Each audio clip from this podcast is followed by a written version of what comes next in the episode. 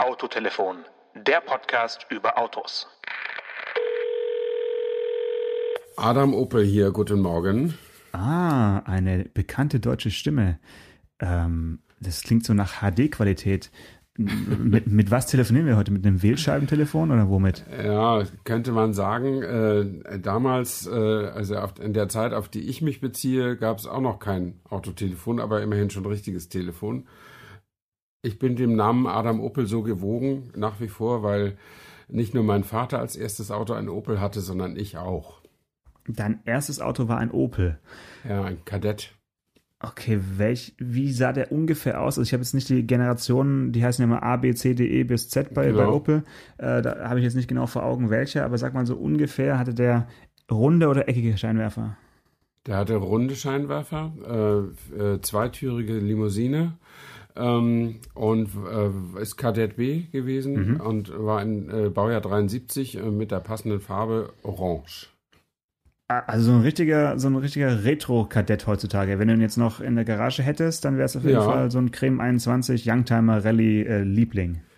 Naja, Youngtimer ist vielleicht ein bisschen übertrieben. Also es ist schon ein richtiger Oldtimer. Der ist ja über 40 Jahre alt inzwischen. Ähm, und ja, das war mein, das war mein erstes Auto und ich habe das, habe den sehr genossen und äh, wir wollten ja heute so ein bisschen über unseren eigenen historischen Fuhrpark reden sozusagen. Genau, über unsere Autobiografien sozusagen, genau. Ja. Ähm, da ist natürlich die wichtigste Frage, warum war es jetzt genau dieses Auto? Das ist ja beim ersten Auto oft so, dass man irgendwie von der Großtante oder von der Oma oder von den Eltern oder von, vom Nachbarn oder sowas so ein Auto bekommt, weil man kauft ja als erstes Auto jetzt selten einen Neuwagen vom eigenen Taschengeld. Äh, also war das so ein vererbtes Stück oder wie kamst du zu dem Opel? Nee, das war tatsächlich eine, eine ganz aktive Kaufentscheidung. Natürlich war es ein Gebrauchtwagen, also Baujahr 73 und ich habe ihn 81 gekauft. Das war also ein acht Jahre alter Wagen und ich habe 2000 D-Mark umgerechnet ungefähr 1000 Euro dafür ausgegeben, was äh, viel Geld war für die damalige Zeit. Ähm, und äh, mein Vater war aber erpicht darauf, dass ich keine ganz grausige Höhle da mir hole, mit äh, wo nur noch stand, äh, bewegt sich fort und kostet 250 Mark oder so. Und ähm, ja, den haben wir, ehrlich gesagt, kann ich mich nicht mehr erinnern, ob wir den vom Händler haben oder doch, den haben wir vom, doch, doch, den haben wir von einem Händler, von so einem Fähnchenhändler, also gar kein Markenhändler, mhm. sondern so ein Gebrauchtwagenhändler. Und der hat ihn uns wärmstens empfohlen, weil ein Rentner den gefahren habe und der habe nicht viele Kilometer. Also auf dem Tacho standen auch extrem wenig, irgendwie so 60.000 oder, oder ganz, ganz wenig Kilometer standen da drauf für das Alter von acht Jahren. Ähm, und der war eigentlich schön, bis, bis die Lenkung kaputt ging. Oh. die, also ich weiß gar nicht, ob während ich der Fahrt, oder? Folge schon mal erzählt habe. Ja, während der Fahrt. Äh, die Lenkung äh, der, äh, fror ein in, in dem Radius, den ich gerade eingelegt hatte. Ähm, also da war sie dann nicht mehr zu bewegen, das Lenkrad. Und ich fuhr irgendwie so 80 auf der Landstraße durch eine Kurve äh, und hatte drei Fahrgäste an Bord. Äh, das war eine interessante Situation für, einen für einen 19-jährigen Autofahrer. Ähm, und äh, ich weiß nicht mehr genau, ob ich was weise gewesen wäre, ob ich sofort gebremst habe. Äh, habe ich aber nicht, glaube ich, habe versucht, die, die Kurve anzupassen und tatsächlich, es ging. Also wie eine klemmende Tür ließ sich das Lenkrad noch bewegen. Ähm, und ich bin also ganz, ganz langsam nach Hause gefahren und habe die Lotte abgesetzt. Ähm, und am nächsten Tag dann gleich zum Händler. Und der stellte fest, das war so eine Art Kolbenklemmer im, im Lenkgetriebe. Da war also das, der Ölfilm gerissen. Mhm. Ähm, und er hat mir dann tatsächlich aus einem verunfallten Heckaufprall Auto, die Lenkung ausgebaut und eine neue eingesetzt und nichts dafür berechnet. Weil das irgendwie, ihm war das auch ein bisschen peinlich, ja. weil das so in den ersten drei Monaten meines Besitzes war. Garantie gab es ja nicht für so ein uraltes Gebrauchtauto. Mhm. Aber er sagte, du wirbst mir meinen Kunden und ich gebe dir die Lenkung so. Und äh, ja, ich habe meinen Teil dann auch erfüllt. Das war wahrscheinlich die, die, Folge äh, davon, dass das Auto so wenig von dem Rentner vor dir gefahren wurde. Ne? Das ich ist ja weiß immer auch so, nicht. Also, ja, Rentenauto super, wenig Kilometer, aber äh, wenn ein Auto halt schon ein paar Jahre auf dem Buckel hat und so wenig Kilometer hat, dann ist es auch nicht immer gut. Also die ja. Erfahrung äh, macht man ja auch, dass dann der Motor auch eigentlich gar nicht so richtig eingefahren wurde oder eigentlich nie, auch nie heiß wurde und also zu wenig Kilometer ist auch immer nicht ja. ein super Kaufgrund, das stimmt schon. Ja. Ja.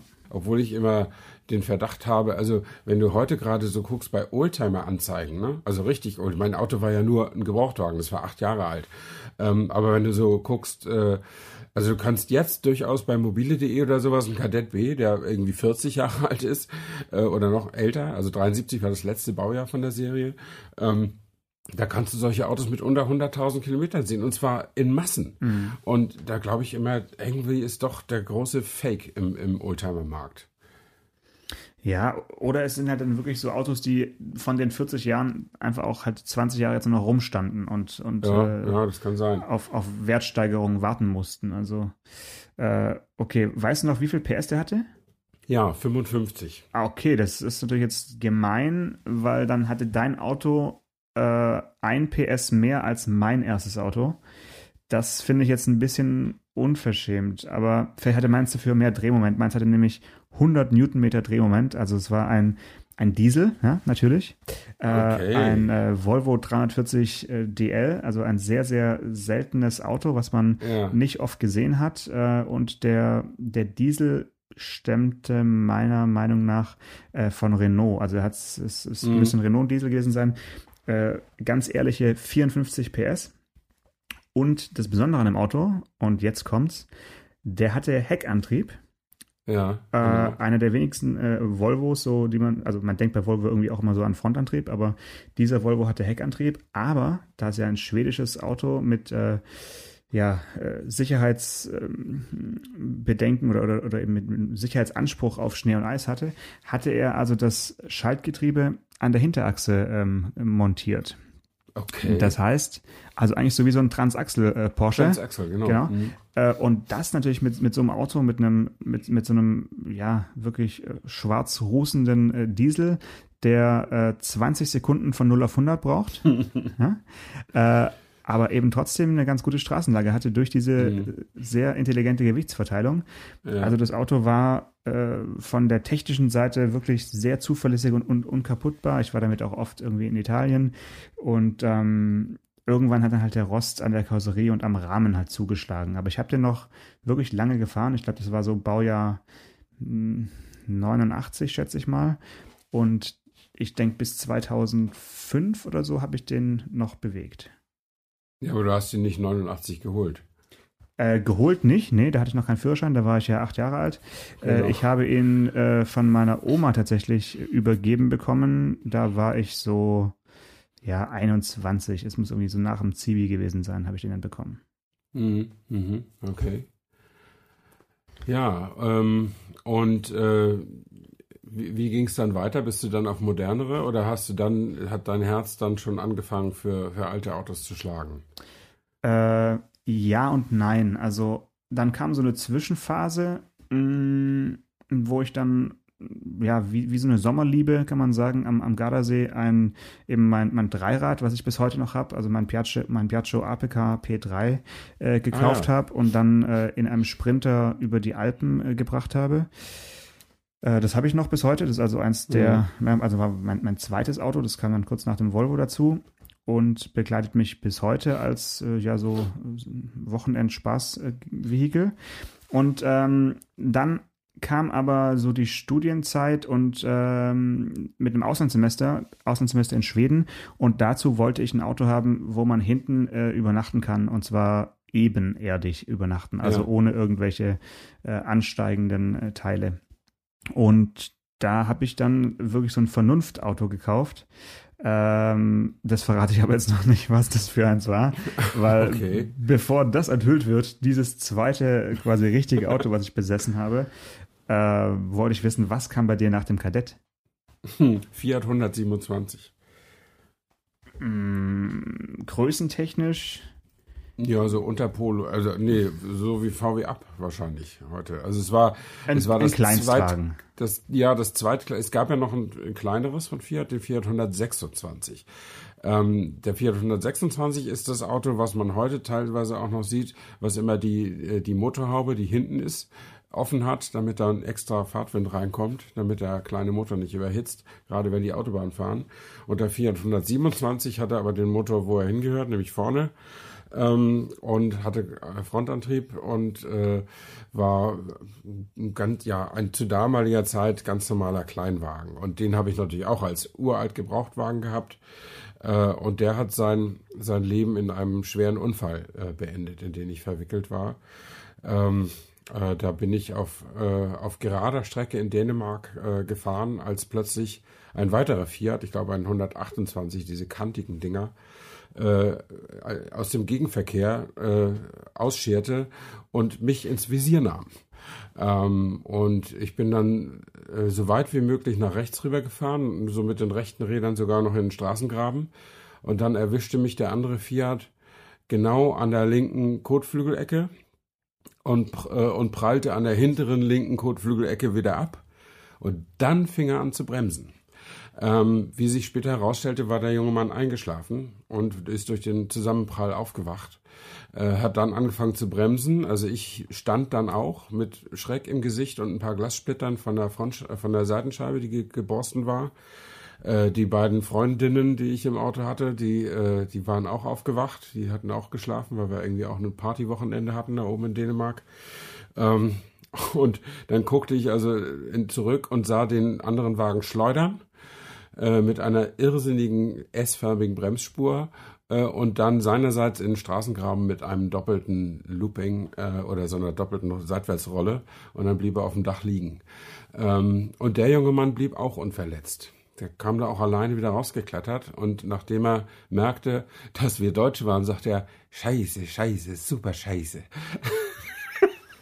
Und er bezog das gar nicht so sehr auf den Unfall, sondern auf die Tatsache, dass das Auto, das er fuhr, seinem Vater gehörte und er den unbemerkt sich ausgeliehen hatte.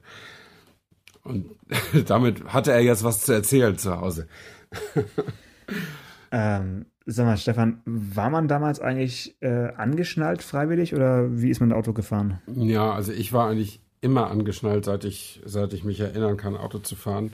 Äh, schon weil das so toll war, äh, also mit den Automatikgurten Umgang zu haben, die mein Vater in seinem Auto dann hatte. Ähm, der Fiat 127 hatte, glaube ich, vorne auch Automatikgurt, aber hinten bestimmt nur so schlapprige, keine Beckengurte oder irgendwas, was man nicht verstellen konnte.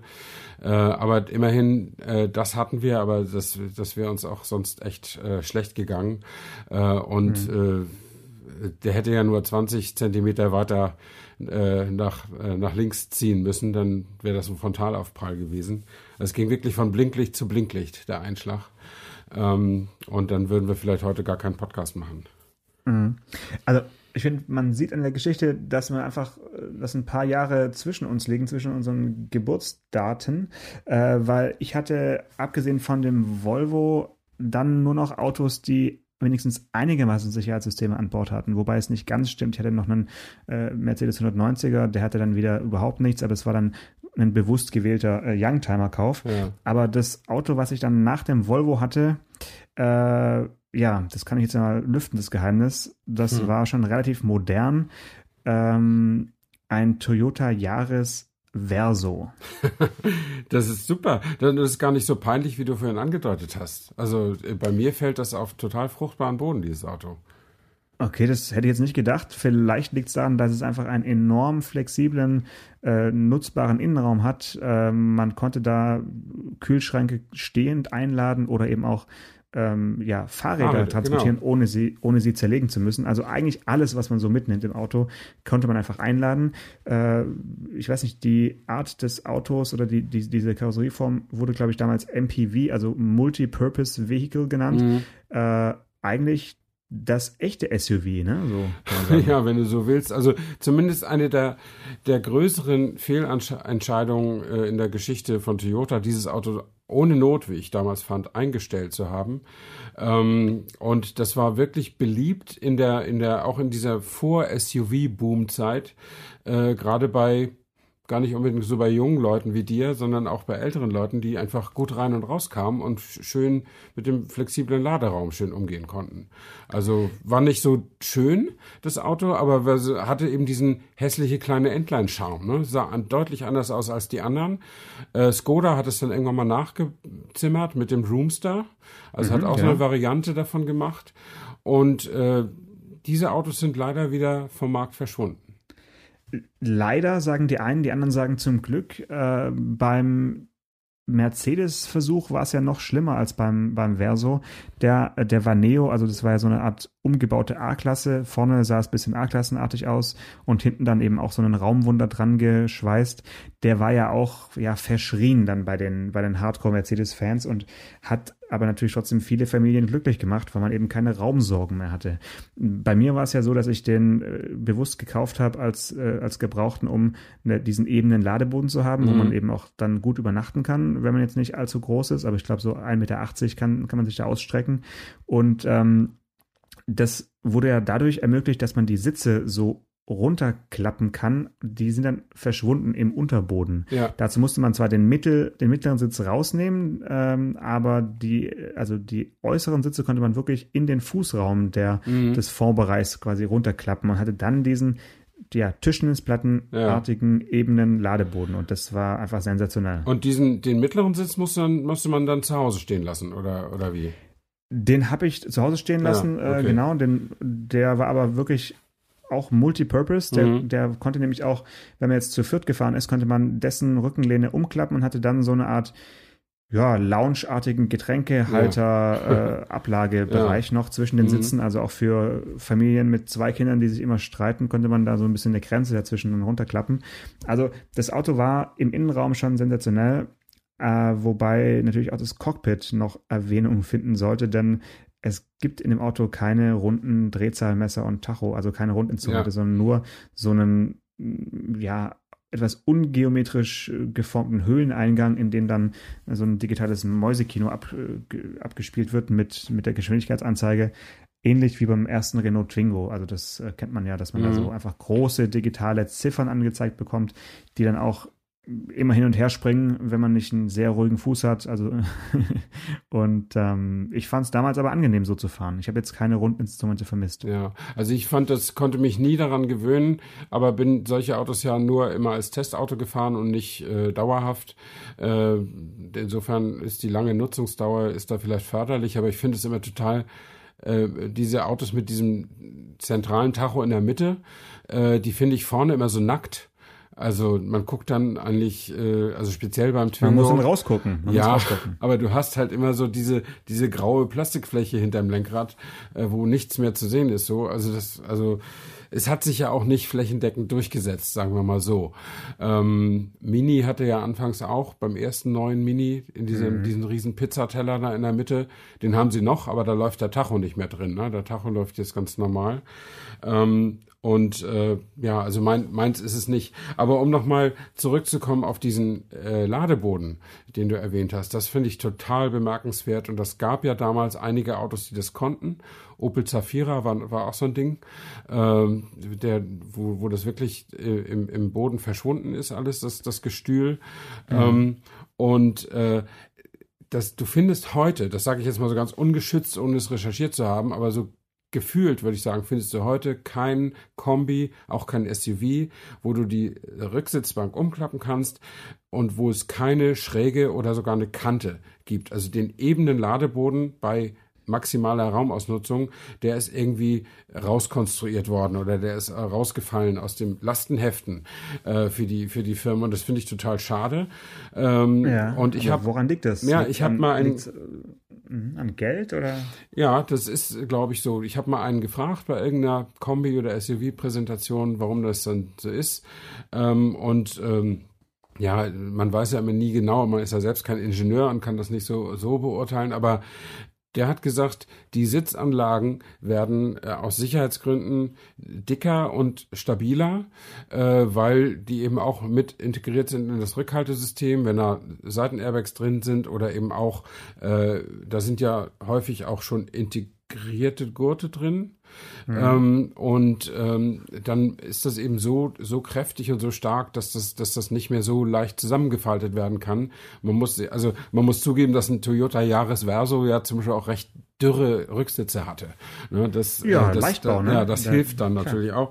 Ähm, das sei der eine Grund und der andere Grund sei eben durch die SUV-Boom. SUVs bieten einfach viel mehr Laderaum, als man eigentlich braucht äh, und dass man da nicht mehr so das ausnutzen muss.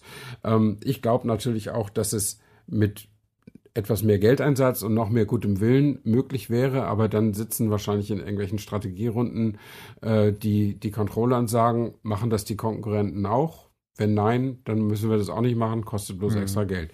Und äh, ich finde es aber schade, weil es war eigentlich eine elegante Lösung und es war auch mal bei allen Kombi-Entwicklern das Ziel, dass man wirklich einen ebenen Ladeboden hat. Das war ein, ein Asset, damit sind die in die Werbung gegangen. Und ja. das ist leider ein Rückschritt im Fortschritt sozusagen, dass, dass man das nicht mehr macht. Ja, also ich habe jetzt auch noch kein SUV gesehen, wo ich dachte, der Kofferraum ist aber jetzt zu groß oder sowas. Also so, so, so riesig finde ich die, das Kofferraumangebot an den, bei den meisten SUVs jetzt auch nicht. Mhm. Äh, aber ja, wahrscheinlich ist es tatsächlich irgendwelchen Seitenairbags oder anderen Gurthaltesystemen geschuldet, dass man die Sitze nicht mehr so klappstuhlartig da wegklappen kann.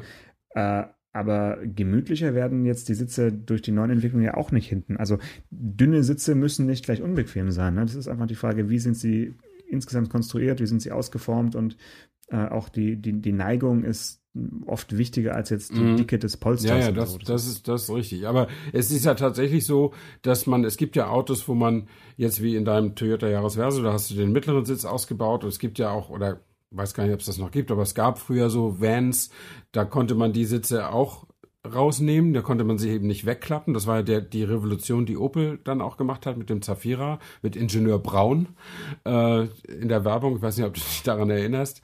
Äh, tauchte Ingenieur Braun auf, vor das Problem mhm. gestellt, wie man die Sitze da rausbringt.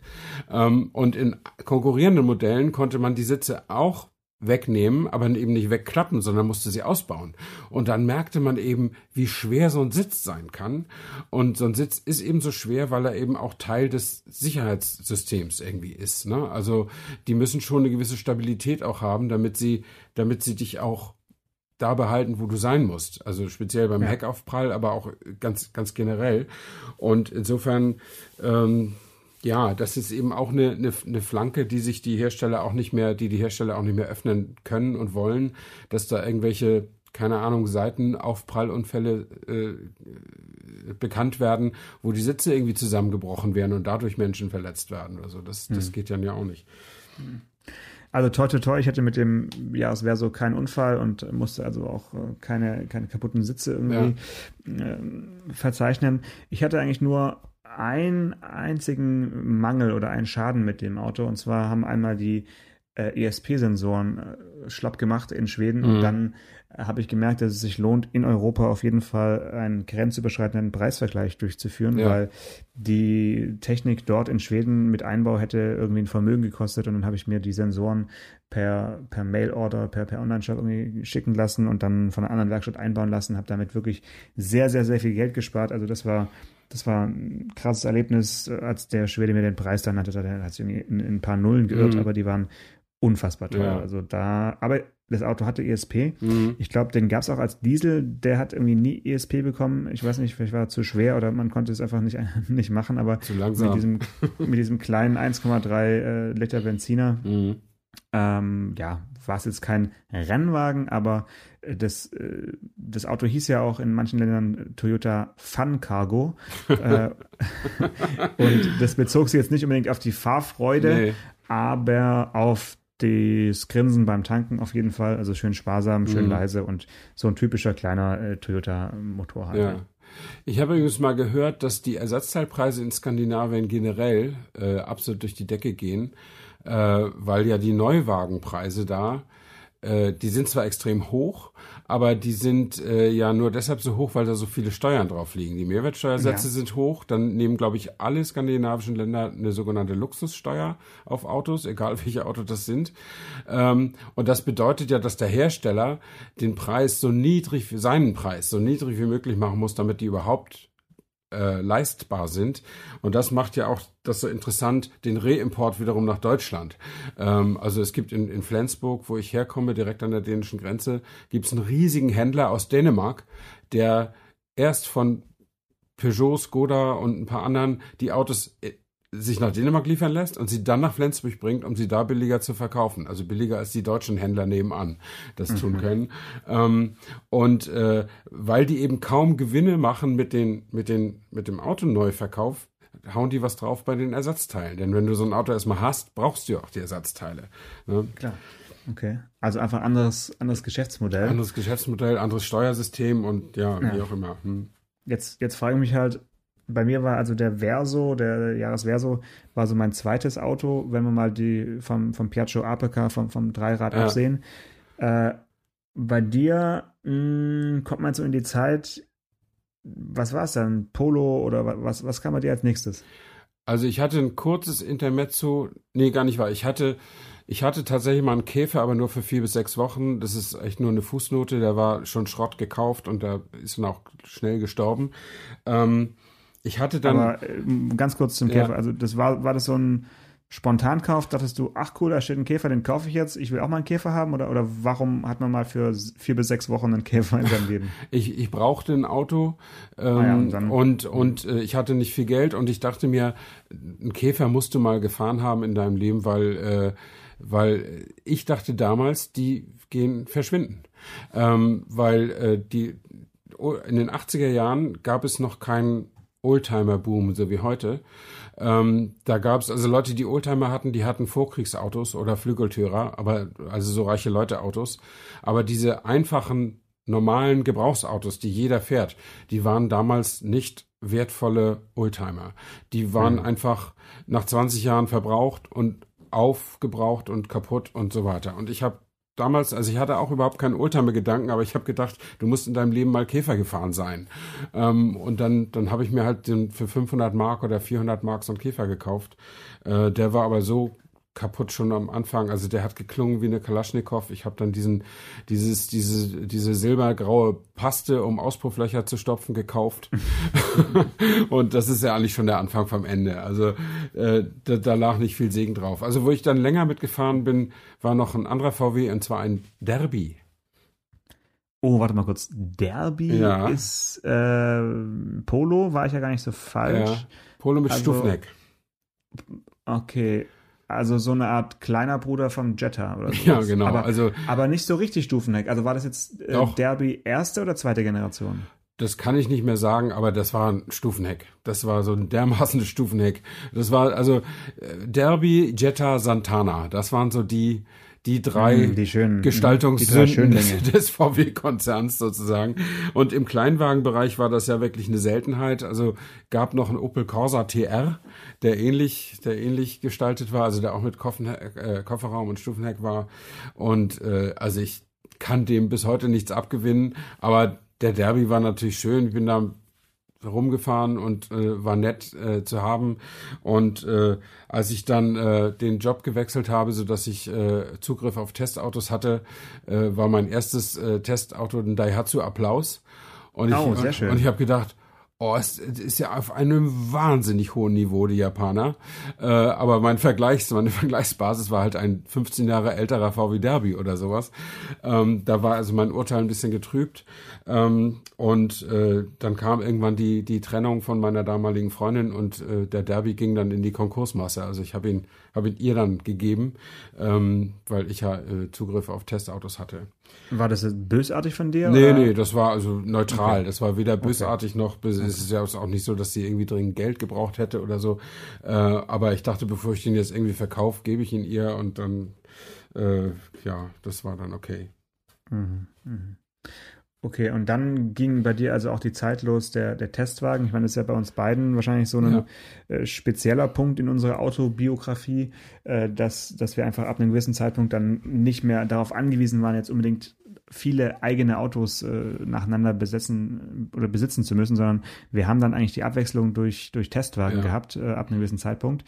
Ähm, dennoch habe ich natürlich immer wieder auch eigene Autos gehabt für, ja, für Strecken, die ich nicht mit Testwagen fahren möchte oder auch für Zeiträume, wo eben keiner da ist. Und ähm, dann ging bei mir so ein bisschen die Youngtimer Mercedes-Phase los. Mhm. Ähm, ich nehme an, dass bei dir dann kam dann noch mal ein Opel oder oder war es das dann eigentlich mit mit äh, mit dem ersten Kadett? Also ist die Opel-Liebe bei dir wirklich nur mit einem Auto verbunden oder kam da noch mehr? Nee, es kam, äh, es kam tatsächlich nochmal ein Opel. Ähm, und zwar ein, auch ein Opel Astra. Äh, Caravan hieß der noch.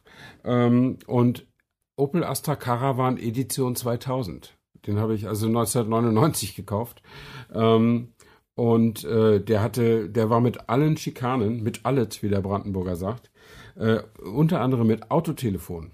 Haha. Mhm. Da, da, da war tatsächlich ein Telefon drin äh, mit Freisprechanlage. Da musste man aber den Rückspiegel so dermaßen anschreien und trotzdem hat einen keiner verstanden. Äh, das war, das war ein bisschen schwierig. Aber ansonsten, das war schon, das war schon, war schon ein cooles, cooles Auto. Ähm, das dann irgendwann auch den, den Unfall tot, will ich nicht sagen, aber das hatte dann irgendwann mal einen Unfall und dann war die Reparation, Reparatur so teuer, äh, dass ich gesagt habe, äh, irgendwie dreieinhalbtausend Euro ausgeben oder viertausend Euro sollte das kosten äh, und dafür doch wieder nur ein fünf Jahre altes Auto zurückbekommen, was du schon kennst, äh, ist irgendwie doof. Und dann habe ich den unrepariert verkauft und dann sind wir auf Golf Variant gewechselt. Okay, und seitdem bist du dann, nee, kann man gar nicht sagen, du bist ja wirklich nicht markentreu. Du, du nee, ja gar nicht, gar nicht. So ein richtiger Switcher, also ja, ein, ein Swinger sozusagen. VW, ja, aber echt so ein richtiger Autoswinger. Äh, und vor und, dem Opel war noch ein Ford Escort, um diese Sünde auch noch zu beichten. Okay, also da gibt es ja kaum Marken, die du nicht schon mal hattest. Äh, ein Daihatsu Koore war noch dabei, den hat allerdings meine Frau in, in die, mit in die Ehe gebracht. Ähm, yeah. Und, und äh, ja, nach dem Golf kam dann der Citroën, ja. Und, und, okay, und der, und der muss aber demnächst weg, oder was? Der muss jetzt im Januar weg und dann äh, wird es möglicherweise auch eine andere Marke, weil Citroën ja keinen großen Kombi mehr macht. Äh, das wäre jetzt der Moment, wo wir nochmal einen Aufruf starten können an, an unsere Hörerinnen und Hörer. Nochmal Tipps für Stefan, für Stefans Nächsten sozusagen. Ja. Äh, ein C5 Tourer, also der, der große Kombi oder, oder Mittelklasse-Kombi von Citroën, muss also überboten werden. Natürlich darf er nicht viel kosten, aber soll noch mehr Komfort bieten und auf jeden Fall ein Autotelefon äh, haben. Ja, ja. Was kommt da in Frage? Wir haben ja schon ein paar Andeutungen gemacht in den letzten Folgen, aber wir wollen es noch nicht verraten und ich glaube, so richtig entschieden bist du immer noch nicht. Da gibt's äh, Angebote und so, aber jetzt musst du erstmal gucken, dass du dein Leasing-Auto äh, kratzerfrei wieder losbekommst. Genau, genau. Äh, bevor du da groß verhandeln kannst mhm. und irgendwie einen Superschnapper machen kannst. Ja. Ne? Es ist gar nicht so einfach. Mit dem, also ich habe tatsächlich Kratzer an der linken hinteren Tür und weil das Auto ja schwarz ist, kann man die auch von weitem sehen, weil äh, die Grundierung ist ja immer weiß irgendwie. Also jedenfalls werden Kratzer ja immer weiß, die oberflächlichen zumindest. Ähm, und äh, ich war aber gestern zufällig bei so einem Fahrzeugpflegeladen. Und äh, der hat mir also Hoffnung gemacht, äh, dass wir das Kratzerproblem in den Griff kriegen. Und hat aber auch gemeint, dass äh, bei, bei Leasingverträgen, die jenseits von 60.000 Kilometern sind, also meine ist so bei knapp 90.000 angesiedelt, ähm, äh, sei, seien die Gutachter auch nicht so nicht mehr so pingelig. Also gerade bei diesen super Lok-Angeboten, weißt du, wo du irgendwie ein Dreier-Touring für 200 Euro leasen kannst, aber dann nur 10.000 Kilometer im Jahr fährst. Da mhm. gucken die dann mit, mit, mit dem Elektronenmikroskop quasi nochmal hin, weil sie die Dinger dann wieder als, als junge Gebrauchte irgendwie äh, gewinnbringend vermarkten. Als Tageszulassung. Ja, das vielleicht nicht, aber ist natürlich ein attraktives Angebot. Also ich meine, wenn du einen drei Jahre alten Dreier kriegst, der original nur 30.000 hat, das ist schon was, ne? Warum nicht, ne?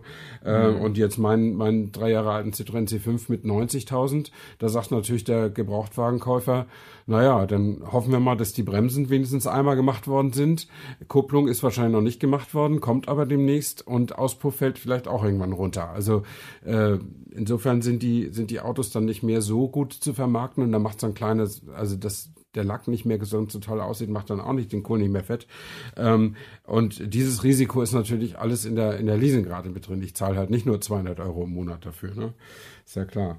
Aber mhm. ja, also der hat mir aber ganz interessant erzählt, wenn ich die Premium Außenreinigung buche, dann ist Lackschleifen dabei äh, bei den Kratzern. Und äh, dann sieht man das Weiße nicht mehr. Der Kratzer bleibt, ähm, aber der die, die Kanten des Kratzers werden irgendwie so manipuliert, dass die Lackpigmente quasi von den Kanten runterfallen auf den Boden des Kratzers und da auch bleiben. Und dann ist, ist der Kratzer zwar noch da, wenn man ein Mikroskop oder eine ganz große Lupe ansetzt, würde man den sehen, aber man sieht ihn eben nicht mehr, wenn man so aufs Auto zugeht.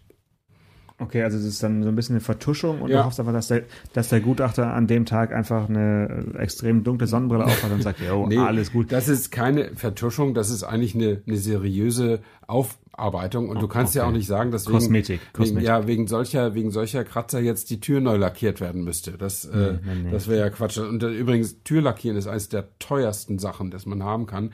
Deswegen werden bei kleinen Türschäden ja auch in der Regel die ganzen Türen ausgetauscht, äh, weil weil das immer noch billiger ist, als eine Tür auszubauen und komplett auseinanderzunehmen damit man sie lackieren kann. Du musst ja, die ganze, das ganze Innenleben da rausbauen, damit du die Tür lackieren kannst. Ja.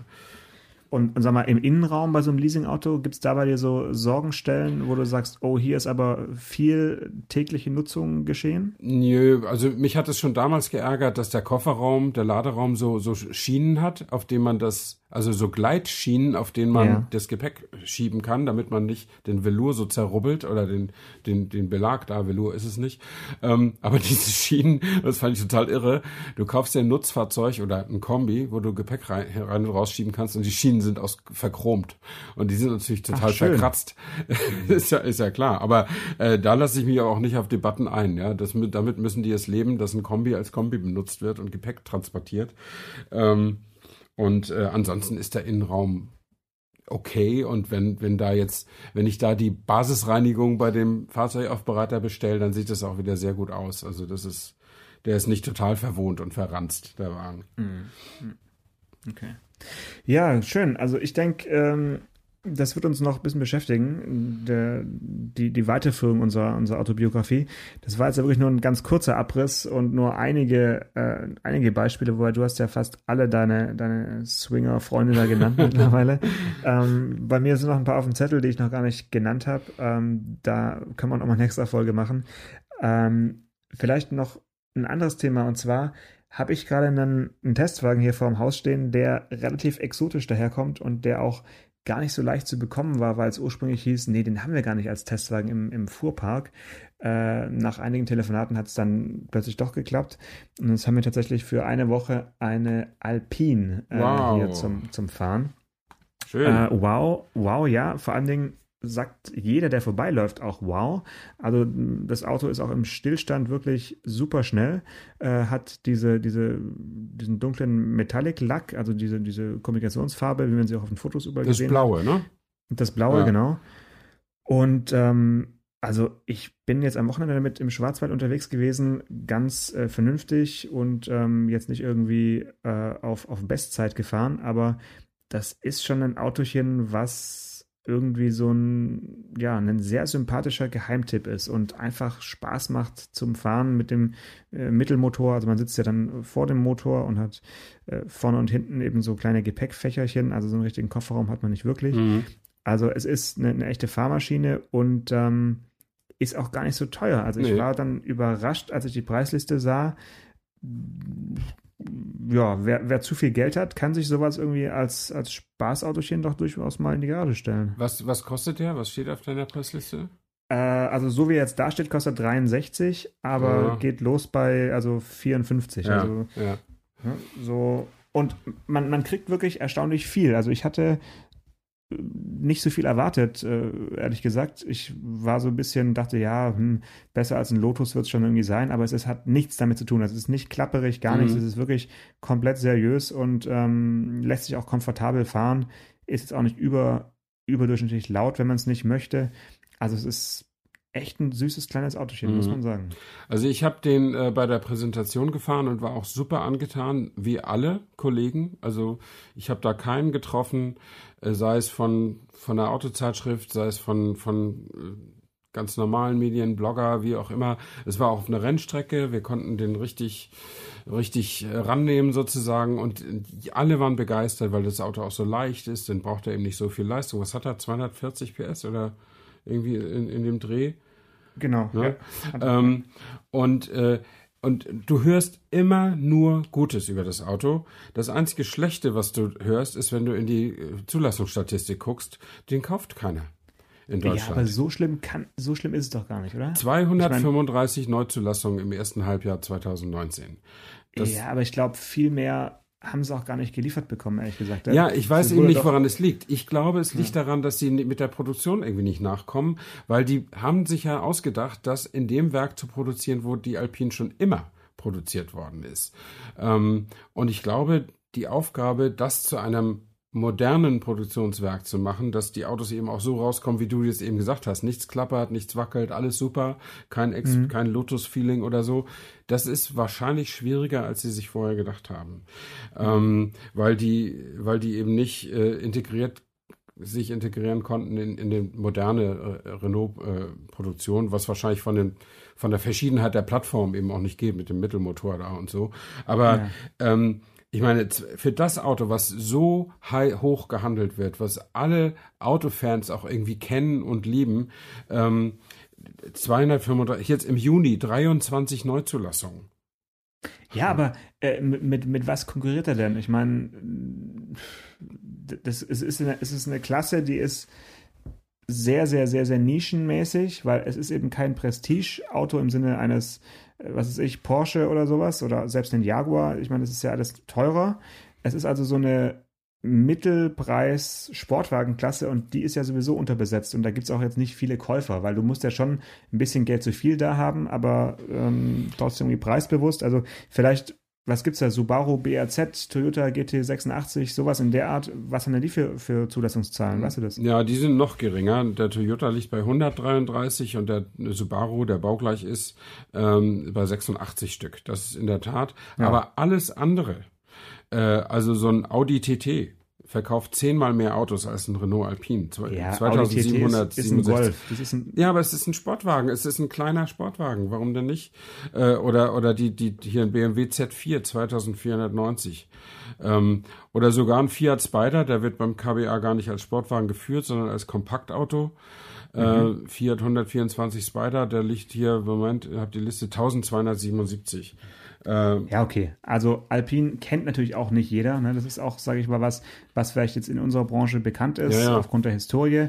Aber sonst auf der Straße, also ich bin äh, durch Titisee Neustadt gefahren. Das ist ja ein sehr, sehr touristischer Ort im Schwarzwald. Da wurden dann äh, chinesische Reisebusgruppen langgeführt mhm. mit so einem Fähnchen vorneweg. Und die haben alle dieses Auto angeschaut, was weiß ich, also haben noch nie gesehen. Also das Logo, dieses A, ist mhm. ja auch nicht wirklich bekannt. Nee, nee, also es ist schon ein sehr, sehr, sehr, sehr exotisches Ding. Mhm. Ja, ich, ich, wie gesagt, ich weiß nicht, woran es liegt. Liegt es äh, daran, dass, dass die mit der Produktion nicht richtig nachkommen oder liegt es daran, ich meine, man sieht auch kaum Werbung dafür, oder? Wenig. Also ja. es war halt dieser Hype, als es dann hieß, jetzt, jetzt zeigen sie ihn, jetzt zeigen sie ihn, mhm. dann hat man irgendwie mehrere Messen abgewartet, bis man wirklich dann mal zu Gesicht bekommen hat und dann ja zum ersten Mal fahren war ja auch so ein Ding, hat, hat sich glaube auch mal ein bisschen verzögert. Ja, ja. Also und es beim Renault-Händler habe ich jetzt noch nicht geschaut. Mhm. Also ich habe den Verdacht, dass das so ist. Das betrifft ja nicht nur die Autobranche. Es gibt ja manche Sachen, die sind extreme Medienthemen und kommen bei den Leuten gar nicht so richtig an. Also die Journalisten, die die halt immer qua Amt etwas dichter dran ja. sind an den jeweiligen Entscheidungsträgern, die lassen sich dann schnell begeistern, äh, weil sie es irgendwie auch toll finden, weil sie auch vorgepolt sind sozusagen und Interesse an dem Thema haben. Und äh, im, im Volk sozusagen kommt manche Sachen gar nicht so richtig an. Und das wäre dann aber, wenn es zumindest nicht um politische, sondern oder wenn es um wirtschaftliche oder wenn es um Produkte geht, dann wäre das eben auch eine, eine Aufgabe des Herstellers, äh, eben nicht nur, nicht nur Pressearbeit zu machen, sondern eben auch Werbung zu machen. Also dass die Leute davon überhaupt mal Kenntnis erhalten. Mhm. Hm. Ja, gut, vielleicht gehen die Zahlen jetzt hoch nach der Podcast-Folge. Kann ich mir schon vorstellen, dass man da. Unbedingt. Also das Auto ist, wer noch nie davon gehört hat, dass es wieder eine Renault Alpine gibt und wer an Sportwagen interessiert ist, das macht wirklich Spaß zu fahren. Das ist ein toller Wagen. Genau. Das finde ich ist auch ein gutes Schlusswort für die äh, für diese Woche. Wir haben noch eine Folge, bevor wir in die wohlverdiente Sommerpause gehen, weil Werksferien, du, wie wir sagen. Werksferien, wie wir sagen, in Berlin, wo die Sommerferien wieder vorbei sind. Genau. Ähm, da haben wir noch einen im, im Köcher. Mhm. Und ja, bis dahin würde ich sagen, ab und zu mal bei Alpine auf der Website vorbeischauen, ein bisschen konfigurieren und sich ein bisschen erfreuen. Alles klar. Dann bis nächste Woche, Janosch. Bis dann. Ciao, ciao. Ciao. Autotelefon, der Podcast über Autos. Mit Stefan Anker und Paul Janosch Ersing.